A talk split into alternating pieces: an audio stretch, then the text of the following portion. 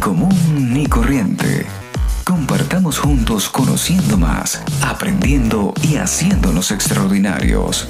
Hablamos y profundizamos en aquellos temas que te interesan, preocupan o que aún no conoces. Aquí conversamos con quienes sí lo saben. Sábelo todos. Coach, médicos, deportistas, pero sobre todo con personas que son ni común ni corriente.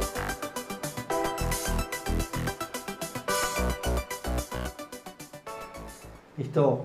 Buenas tardes a todos amigos. Eh, qué gusto estar con ustedes nuevamente en Ni Común ni Corriente, este espacio donde compartimos eh, con gente que sí sabe, con gente que nos puede hablar eh, de cosas interesantes y que son evidentemente ni común ni corriente en sus vidas. Hoy estoy con una persona súper especial, una persona encantadora, que seguramente les va a traer un mensaje a cada uno de ustedes eh, valenciano de pura cepa, buen conversador, buen, buen cliente, buen amigo, eh, supongo que magallanero, no. ya nos va a contar. ya empezamos mal. y que está viviendo y sirviéndole a Dios desde Medellín, una ciudad hermosísima donde estamos en este momento nos ha prestado su oficina, que más que una oficina creo que es un estudio de, radio y televisión por toda la cantidad de equipos que tiene, gracias a eso eh, Isidro Luis.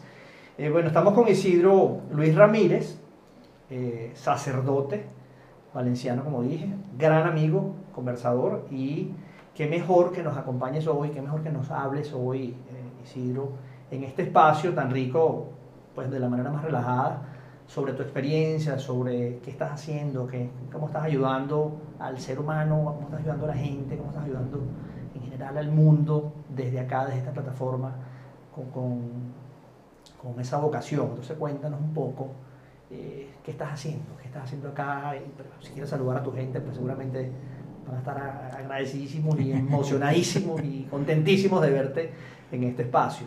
Bienvenido. Gracias José, gracias por la oportunidad. La verdad que eso que ni común ni corriente, yo que soy más común y más corriente, pero bueno, es un, honor que, que, me hayas invitado a compartir contigo, con toda tu gente, algo maravilloso con nuestra gente, pues seguro mucha de nuestra gente, nuestros amigos en común, verán también esto, nos darán ese honor de ver esto. Gracias por la oportunidad. ¿Qué hago? No hago nada, pero no se lo digan a nadie.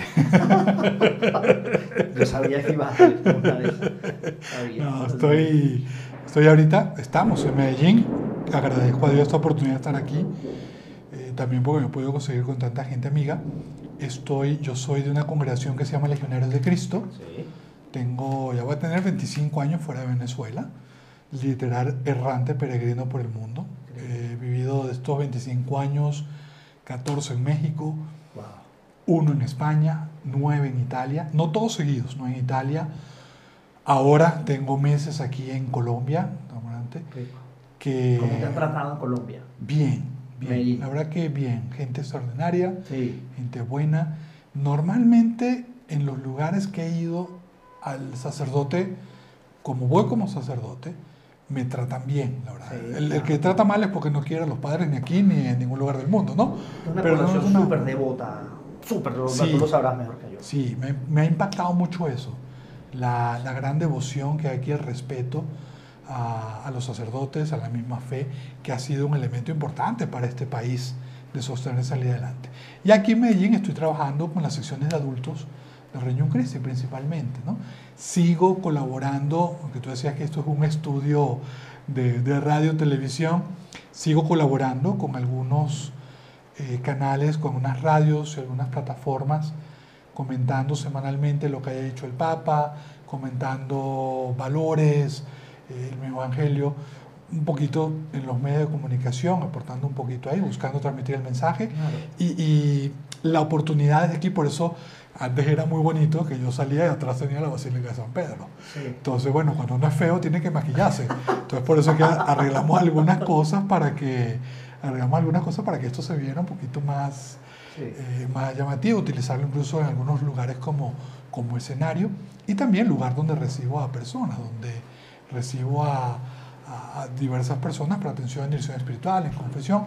Entonces, que sea un lugar también ameno. ¿no? Sí, mencionaste así por encima algo el tema de eh, cómo difundes el mensaje, que, es fundamental, pues esta es una red de personas, una red social, si, si vale la, la comparación, eh, la más grande que hay en el mundo, la congregación más grande del mundo la Iglesia Católica. Eh, después le sigue pues, Facebook, que no tiene nada que ver con la religión, y luego la, la religión musulmana. ¿Cómo haces ¿Cómo utilizas tú la difusión? ¿A través de qué? Radio, prensa. Yo veo que estás muy al día con los temas tecnológicos. Y creo que la gente cada vez más está, y sobre todo en estos momentos que vivimos el año pasado, las misas, yo fui a misas virtuales. ¿Cómo estás con eso? ¿Cómo, te, cómo, te, cómo, cómo ayudas? ¿Cómo colaboras? E, esta pandemia nos ha traído que la capacidad inventiva, la capacidad de, de, de salir al paso para cumplir la misión en todos los ámbitos, sacerdote, la gente que trabaja en, diversos sectores de la sociedad, ha permitido que se aprovechen estos medios para nosotros realmente poder difundir mejor un mensaje. ¿Cómo transmito yo? La principal forma de transmitir es persona a persona. No abarcamos a todas, pero realmente logramos, el mayor fruto se logra persona a persona porque de, de una forma cercana comparte los sacramentos. Si esta situación antes de esta situación, menos mal, yo tenía la experiencia de colaborar en algunas estaciones de radio, tenía la experiencia que hacía una cápsula para una aplicación que una cadena en concreto tenía. Eh, de alguna forma ya contaba con algunos medios. Cuando viene la pandemia, algunos a mí me decían, oye, no estás transmitiendo misa, ¿no? Desde Roma, porque en ese momento estaba viviendo en Roma. Antes de vivir aquí en Medellín, vivía en Roma.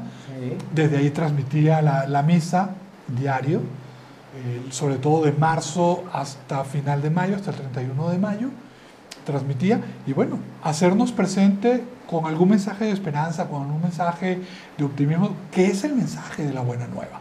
O sea, el Evangelio tiene, independientemente de las creencias, tiene muchas herramientas que, incluso hasta desde un punto de vista humano, permite salir adelante, permite tomar esas ideas para salir adelante.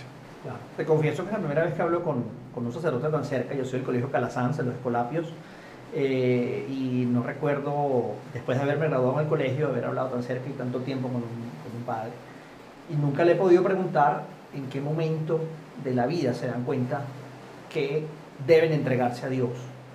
¿Cómo, cómo? Porque tú eres una persona que estudió, por ejemplo, de un técnico en la universidad en, en Valencia, eh, tenía sus amigos igual que hoy día los tienes igual o más. Tenemos la misma profesión. amigos. Tenemos la misma profesión, somos técnicos en, logística, de, la Unitec. de la Unitec, en Guacara, Venezuela.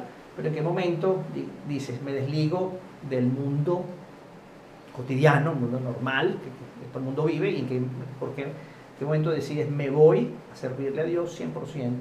¿Cómo fue eso? Recibí un email, si quieres ser feliz, entra a www punto cielo, diagonal vocación. No, no. Mira, no son momentos concretos, son varios eventos. Para un servidor, fueron varios eventos que me fueron cuestionando qué iba a hacer con mi vida, la trascendencia de mi vida. Como tú dices, estudiamos en la misma universidad, aunque estudié en Montessori, tú eres del Calazán. Eh, estudiamos en la Unitec los dos, hasta TCU. A mí me faltaba un año para la licencia, Correcto. pero Dios cambió los planes y dije, me voy ahora, no me voy y me retiré en el doceavo trimestre, en el, decimosegundo trimestre. Doceavo no, porque doceavo es uno sobre doce. En el decimosegundo trimestre. ¿Eran cuánto? ¿Eran 15? Eran 15. Me faltaba, sí. Tres por año, sí. Me faltaban tres. Pero bueno, Dios cambió los planes. ¿Qué fue? En parte un deseo grande de trascendencia, ¿no? Decía que yo no veía, bueno, ¿qué va a hacer yo con mi vida? va a llegar.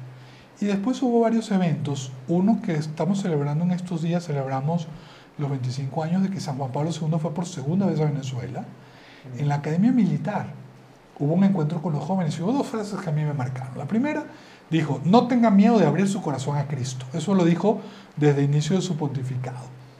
Y la segunda dijo, jóvenes venezolanos sean protagonistas de su propia historia. Eso a mí me llegó, pero hasta el hueso. o sea, ¿qué, ¿qué historia estoy haciendo? ¿Qué historia estoy construyendo? ¿Qué historia estoy montando? Entonces, bueno, ¿dónde va a llegar mi vida? Yo estaba, era miembro del movimiento Reñón Cristi, estaba cerca, fui a un retiro un fin de semana y ahí le comenté a mi director espiritual, le dije, oye, tengo inquietud por ver qué quiere Dios con mi vida. Bueno, se, casi que se rió, dijo, tú, ¿cómo no? Si tú eres un, un relajo. Sí, sí, sí, esas". sí, sí, yo, no, no, te estoy hablando en serio. Dije, yo te estoy hablando en serio. Bueno, vamos a prepararnos. Y entré, entré en el año 96, ese mismo año fue, del Papa fue en febrero del 96. En junio del 96 viajo a Monterrey para hacer el candidatado, que es la primera parte en los Legionarios de Cristo, y ahí hago un periodo de prueba y dije, yo voy hasta que me corre, todavía no me han corrido, aquí estoy. todavía me aguantan. Pero no te van a correr. Pero, bueno, no sé, he hecho méritos, pero no, no te creas. No, la verdad que sí, muy feliz, muy contento, aprovechando esta oportunidad al máximo, al máximo. Sí. Dios bendice la generosidad, es impresionante.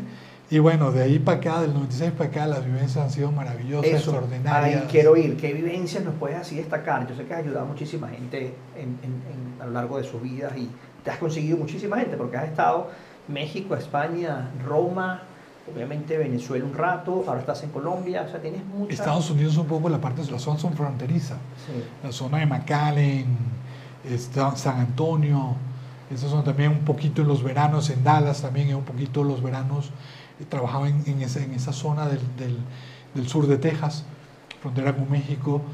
Y bueno, gente que he conocido de diversos lugares del mundo. ¿Te has podido ayudar? Mucha gente... Yo espero que sí. ¿Tú crees que sí? Yo creo que sí. Por eso le tengo que decir, ahora le pregunto, padre, ¿cómo le va? Y yo, mira, a mí muy bien, hay que preguntarle al otro cómo cómo opina, ¿no? Yo creo que sí. La verdad que, por lo que he visto y lo que ellos dicen, ¿no? Ujú. Eh, creo que sí. Y sí es muy satisfactorio saber que en momentos concretos, porque he sido fiel a lo que Dios me ha pedido, he estado ahí Ujú. y he podido tender una mano, he podido ayudar con algún consejo, he podido... Y, y la gente, ¿qué, Entender. qué, de qué adolece la gente hoy en día, apartando la, la pandemia y todo este cuento que ojalá salgamos ya, Dios mediante pronto? ¿Qué le encuentras a la gente o a las comunidades? ¿Qué, qué problemas hay? ¿Cuáles son los problemas? Porque la gente dice de una plata, problema de dinero. Realmente es- es más allá, ¿cierto? ¿Qué, qué, qué puedes decir tú sobre eso Sí. en este camino que has recorrido? Mira, hay una, una frase que una vez subiendo de la un letrero que vi decía, si el dinero no da la felicidad, imagínate la pobreza. ¿O te acuerdas del sketch ese que vi en Radio Rochela? Del hermano Coco que hacía después, ¿eh? cuando iba a pagar, dice, no, no, yo no toco el cochino de dinero, yo lo gasto. No, no mira, el dinero ciertamente no es eh, la felicidad, porque incluso quien tiene, han tenido, la felicidad no se compra, la felicidad va mucho más allá. ¿Qué carencias sí noto yo en general? Hay un deseo natural del hombre de acercarse a Dios y de llenar ese espacio como seres espirituales que somos de Dios. Al no llenárnosle de Dios, lo llenas de lo primero que se encuentra. Claro. Incluso el Papa en estos días también hablaba que si no nos llenamos de Dios, nos llenamos del diablo. Entonces, ¿qué pasa? Ese deseo natural está ahí. Muchas veces la gente no sabe cómo buscar a Dios, cómo acercarse a Dios, cómo entender a Dios, cómo compaginar a Dios en su vida, cómo valorar a Dios que no viene a arruinar planes, no viene a fastidiar, Sí, claro. sino que viene a ser un, jefe, un, un guía, un apoyo, un eje. Entonces toca mucho eso, ayudar a entender que Dios no es un agua fiesta, Dios viene como un amigo, ha dado la vida por todos nosotros, Claro. entonces viene como amigo y cuando las personas logran ver que en ese hueco existencial, aún teniendo todo, todavía hablamos, hablamos en cortito de un artista, que no lo vamos a nombrar para no ventilarlo, ¿no? Pero un artista que tiene todo, Ah, incluso, ¿eh? Sí, sí, sí, sí. y vive en depresión. O sea, bueno, porque Increíble, quizás, eh, increíble. es impensable. Pero bueno, porque Pero tiene todo lo material, ¿no? tiene todo lo material, pero quizás le falta esa parte. Quizás le falta decir, oye, me falta Dios, me falta ese, ese espacio que es, es que solo lo llena Él. Y cuando las personas lo encuentran es impresionante. Y van en sus vidas Sí. con éxito, Pareciera con que triunfo. ese- ese- es sincera la depresión que tiene, no pareciera que sea un ardid de mercadeo para ganar más seguidores, sino que pareciera, entonces uno no se explica como teniendo todo lo material, o mejor dicho, ahí cuando nos explicamos que no todo lo material, no el material es lo que te da la felicidad. Y, y- y creo que eso es una de las cosas de las cuales la gente adolece hoy en día en el mundo entero. Teniéndolo, el dinero, no lo son felices, no son felices, no saben cómo conseguirlo tampoco. Porque realmente no, no, no, no, no caen en cuenta que es el camino lo que te da la felicidad. Es justamente buscar hacia dónde quieres ir, pero es el camino que tú vas llenando cada etapa, cada escalón que subes. Ese realmente es la, la felicidad, o es ahí donde, donde yo creo que se encuentra. Ciro, ¿cómo está la imagen de la Iglesia Católica hoy en día? ¿Se ha, se ha recuperado un poco en términos de, su imagen? De- ah, hace muy pocos años había todo un tema delicado, temas de pederastia, temas de cosas, pero hoy en día eh, este Papa o los últimos papas, ¿tú crees que han, han recuperado un poco la credibilidad, la imagen de la Iglesia Católica?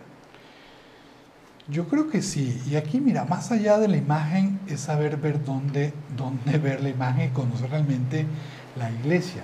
Muchas veces se habla de la iglesia por lo que nos enteramos de la tele o, del- o del- Sí, sí. o de las noticias que a lo mejor son falsas, pero no son verdaderas.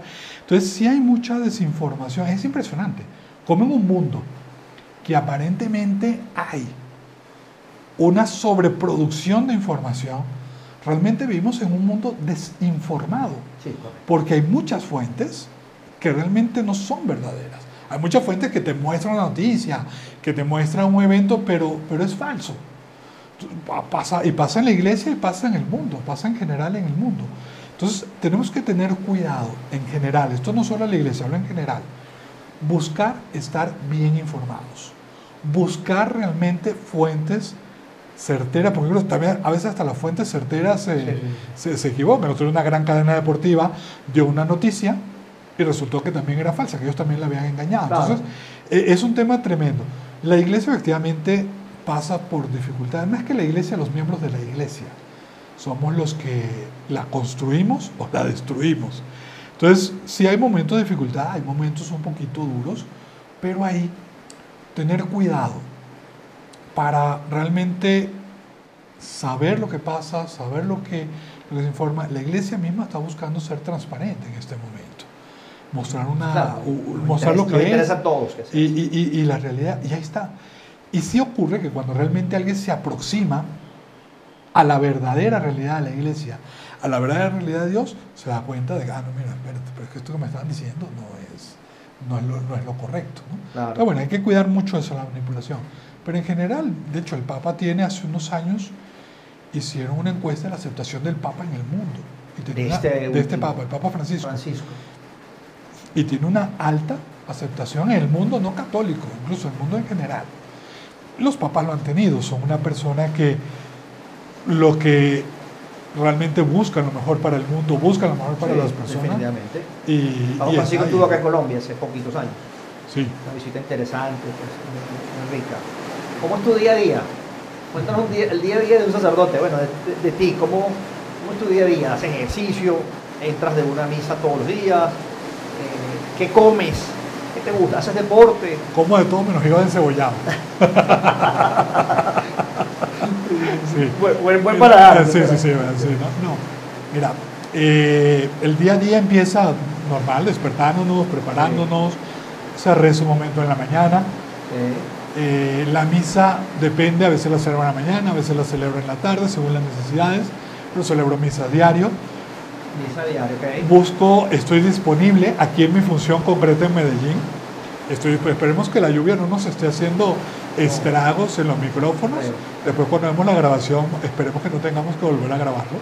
Pero bueno, el audio de aquí está haciendo estragos porque amigos, está cayendo afuera, está lloviendo, dicen perros y gatos, ¿no? Está lloviendo de todo, está lloviendo duro. Pero bueno, volviendo al día a día. Eh, dedico mucho tiempo a la atención personal de las personas. Como lo dijiste ahora. Como lo dije ahora, sí. disponible la atención personal. Y también, bueno, alguna parte que nos toca directiva, de organización, de proyección, de lanzamiento. Trato de hacer eh, deporte, ojalá pudiera ser más diario, tengo que organizarme para hacer algo, que sea algún tipo de cardio, de estos 10 minutos, Ok. 15 minutos, trato de hacer. Importante la salud.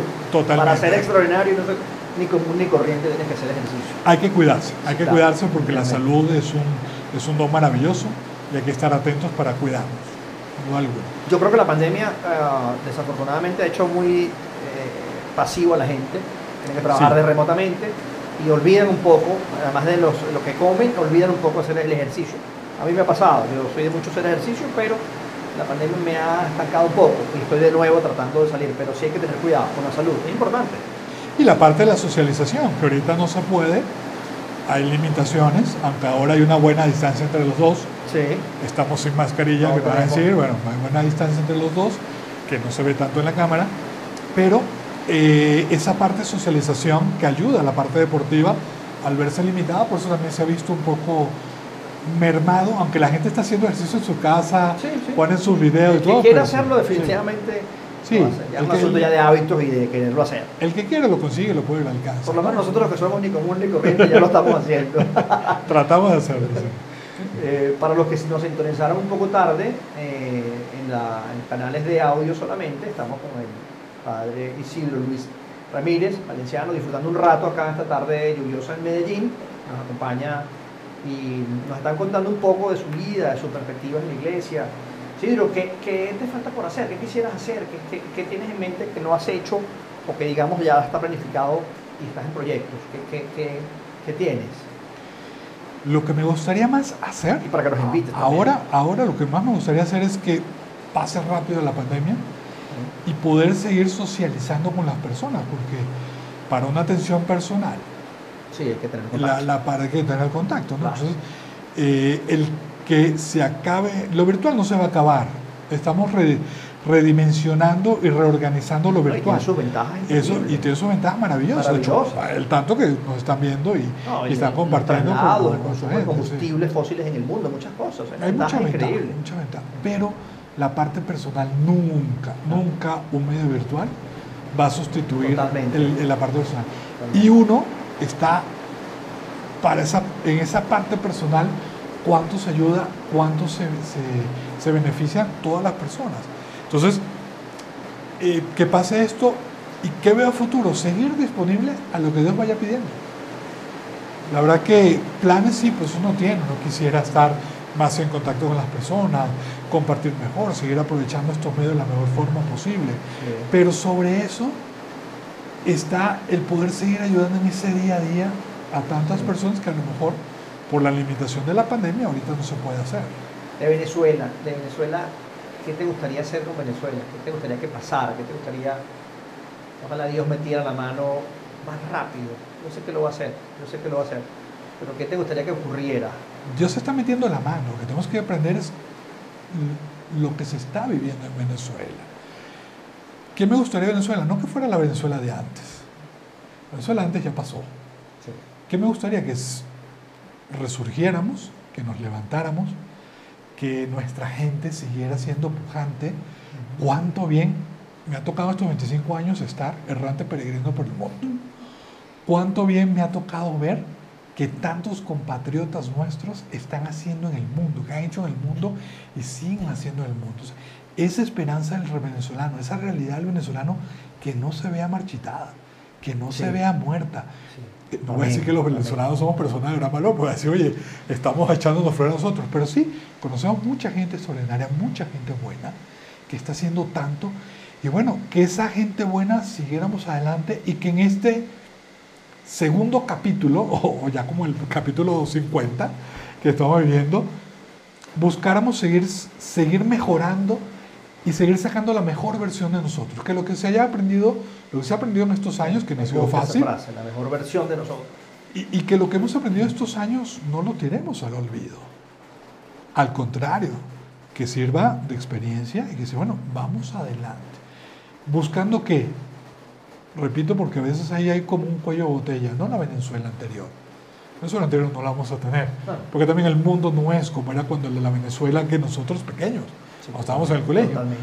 Pero bueno, la Venezuela pujante, la Venezuela de gente que sale adelante, la Venezuela de la gente que sigue Sabía emprendiendo. recibir, que sabía recibir a, a los extranjeros y los acogió y los hizo venezolanos. Sí. ¿Cuántos, cuántos amigos Somos nuestros? expertos en eso. ¿Cuántos amigos nuestros de, de- de tantos lugares del mundo? Y, y que Inclusive de Colombia, convivíamos. y, mismo. y no, y de, de Colombia, de Italia, de árabes, sí, chinos. libaneses, chinos. Convivíamos eh, en un- Argentinos, chilenos. eh, Mi hermana está casada con un chileno que, habían ido a Venezuela. Entonces, un, país realmente de acogida, un pa- un país realmente abierto, un país donde no había diferencia eh, racial tampoco, ni...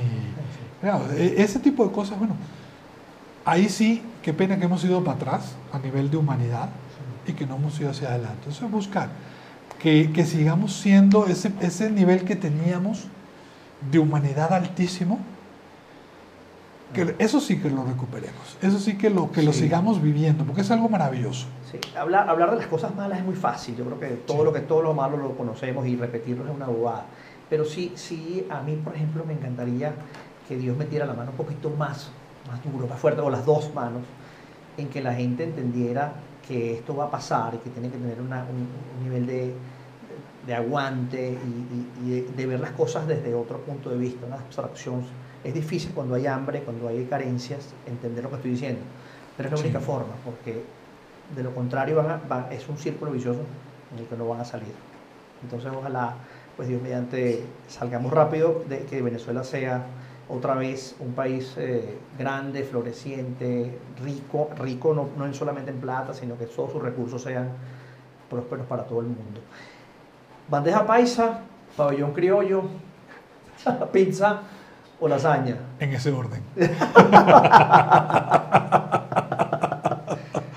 Maga- Magallanes o Caracas. cada- cada plato tiene, cada, cultura tiene su riqueza y aprovecharla, aprovecharla. Nuestro pabellón es muy rico. Sí, sí. La bandeja paisa ni se diga, las pizzas también, pero no, lo que haya, bienvenido sea. Magallanes o Caracas. Caracas, caraquista, No puede ser.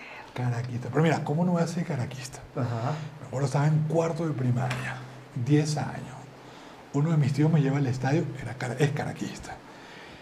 No solo me lleva al estadio, llevaba una pelota de béisbol, me la firmaron todo el equipo, me subieron en el autobús y me llevé lo, bueno, imagínate, eh, Baudilio Díaz, Antonio Arma, eh, Gato Galarraga ya, ya empezaba. O sea, tanta gente buena que, que había. eh, había un pitcher margariteño, Gilberto Marcano, que era amigo de uno que trabajaba con, en la- compañía de unos tíos, que llama Fuerza Fría, le dicen Fuerza Fría, eh, es pariente de él, y él fue el que también nos ayudó a conseguir que, que, que firmara pelota. Entonces, ¿cómo no voy a hacer el Caracas? no? Valenciano no se respeta ah, magallanero. No, mira, yo me respeto y, y- y a tanto que sí le voy al trotamundo, eso sí. ¿no? Ah, trotamundo, claro. sí, claro. Trotamundo sí. Pero mira, eso tocó el suramericano cuando fuimos campeones allá en el, Claro, en el estaba Foro yo de en Valencia. primera fila. Sí, sí, sí, yo fue la locura, Sí, no, se en desbordó la primera la gente, fila, Increíble. aquello fue, y te acuerdas que el equipo de Brasil no quiso, por norma en Venezuela, se canta el himno nacional antes de un juego, de un evento. Como era un evento internacional. Brasil dice, no, no queremos que cante el himno. Entonces, me acuerdo, los, los locutores de RCTV pasaron por las gradas diciendo, a la cuenta de tres, Brasil no quiere que cantemos el himno. A la cuenta de tres, todos cantamos el himno. ¿Te acordarás el foro Sí, sí, sí. que estaba a reventar? Todos cantando el himno. Fui con mi tío, fui con mi tío Víctor, el mismo que me hizo caraquista, que era el tío que me llevaba más a las cosas deportivas fuimos a, a ese juego y estábamos, de hecho él es medio blanquito y me acuerdo que íbamos saliendo en el carro y decía, arriba Venezuela, aunque esté medio gringo, arriba Venezuela, "¿Qué gringo, yo soy de Maracay. Así, me acuerdo de eso, ¿no? Pero sí, no, aquel evento fue, o sea, vibramos. Tenemos que seguir vibrando con Venezuela. Sí, Tenemos claro, que seguir vibrando claro. con nuestra gente y, y seguir adelante. En estos días vi una, una, una- un video, un sketch de varios juegos del equipo Venezuela, inclusive cuando fuimos a jugar en Estados en las Olimpiadas de jugamos Barcelona, Barcelona 92, contra el Dream Team. contra el Dream Team y en Portland Sí.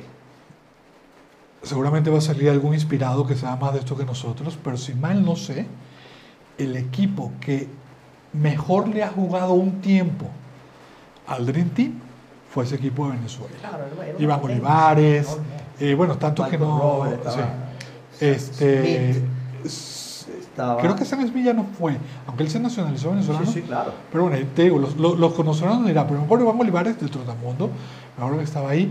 Y el Eh, NBA.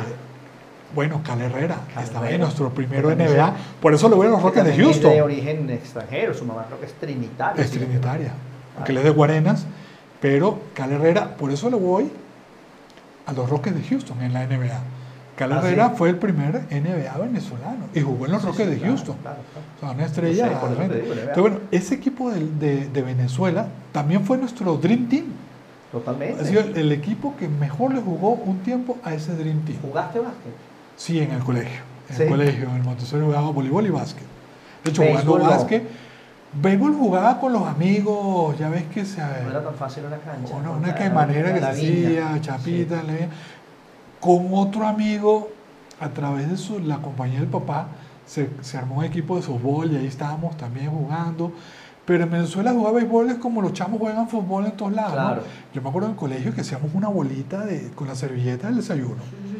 Hacíamos una bolita y comprábamos eh, cinta adhesiva, Durex, y, y, y hacíamos la, la- y jugábamos a mano pelada en el, en el patecito.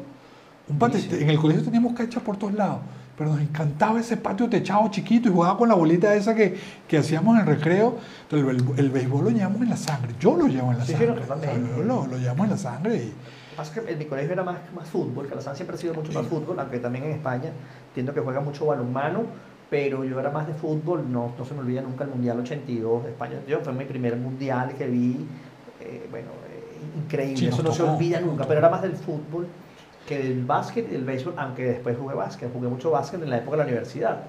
Y fue cuando, cuando la- el, el suramericano de, de- de- nosotros, pues el de Trotamundos, que, que lo ganó Venezuela, este, lo viví completico y, y jugaba, entonces estaba como muy gomoso, muy, muy fiebrudo, como decimos en Venezuela. Con, con Fíjate que yo recuerdo mucho de fútbol. No me acuerdo todo el mundial, pero Argentina 78. Tenía 5 años. Estaba Pero sí me acuerdo el furor que se creó ese equipo liderado por Mario Kempes, un extraordinario eh, jugador, el matador, un extraordinario eh, delantero que lleva la victoria argentina en el 78 me acuerdo de eso. O sea, me acuerdo de ese momento en que triunfa y el relajo en la casa y, y la selección y todo. Y, gritaba. y- y me acuerdo él como un poquito con sus greñas. Eh, Sí, sí, sí, todos estaban. ese número 10, en esa época no tenía nombre, los, ni siquiera los, los uniformes no tenían nombres atrás. Era número. Era, era nada más el número, ese 10, brincando, celebrando. El de España 82 ya lo vivimos más grande, 9 años. Yo tenía, Yo tenía nueve 10. años. Sí, sí, sí, Yo tenía no- nueve años, soy más chamo que tú. Yo tenía nueve años y, y me No acuerdo. pierdas eso de fue, el- chamo, ¿viste? fue el primer. No, no, no, para todos lados. Me acuerdo que fue el primer álbum de un mundial que, Claro, que coleccioné. con- barajitas, sí.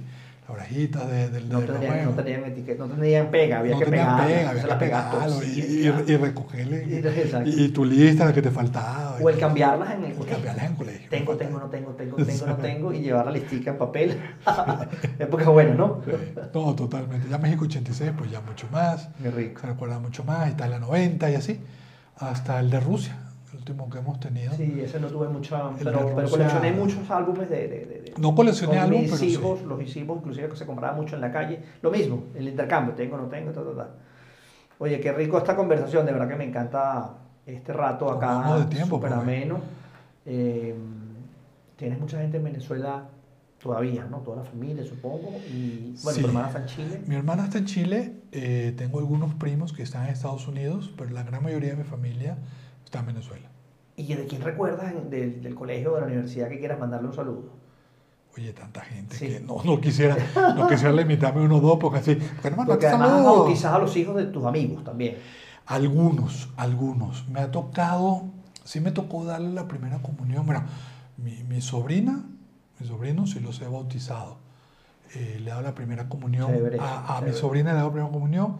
A dos sobrinos los he podido bautizar, porque también ya, ya estaban grandes y ya habían bautizado, ¿no? De mis amigos le he dado la primera comunión a las hijas de dos grandes amigas. Ujú. He bautizado hijos también de algunos amigos, que me, me ha tocado también. Chévere eso, ¿no? Sí, sí, una maravilla. Claro. Claro. Una maravilla. Nada más que lo- cuando yo estoy ordenada, nuestros amigos ya están casados y, Sí, sí, y sí, ya están grandes, ¿no? Entonces por eso no, no, no, no tocó mucho, no me ha tocado mucho, pero sí.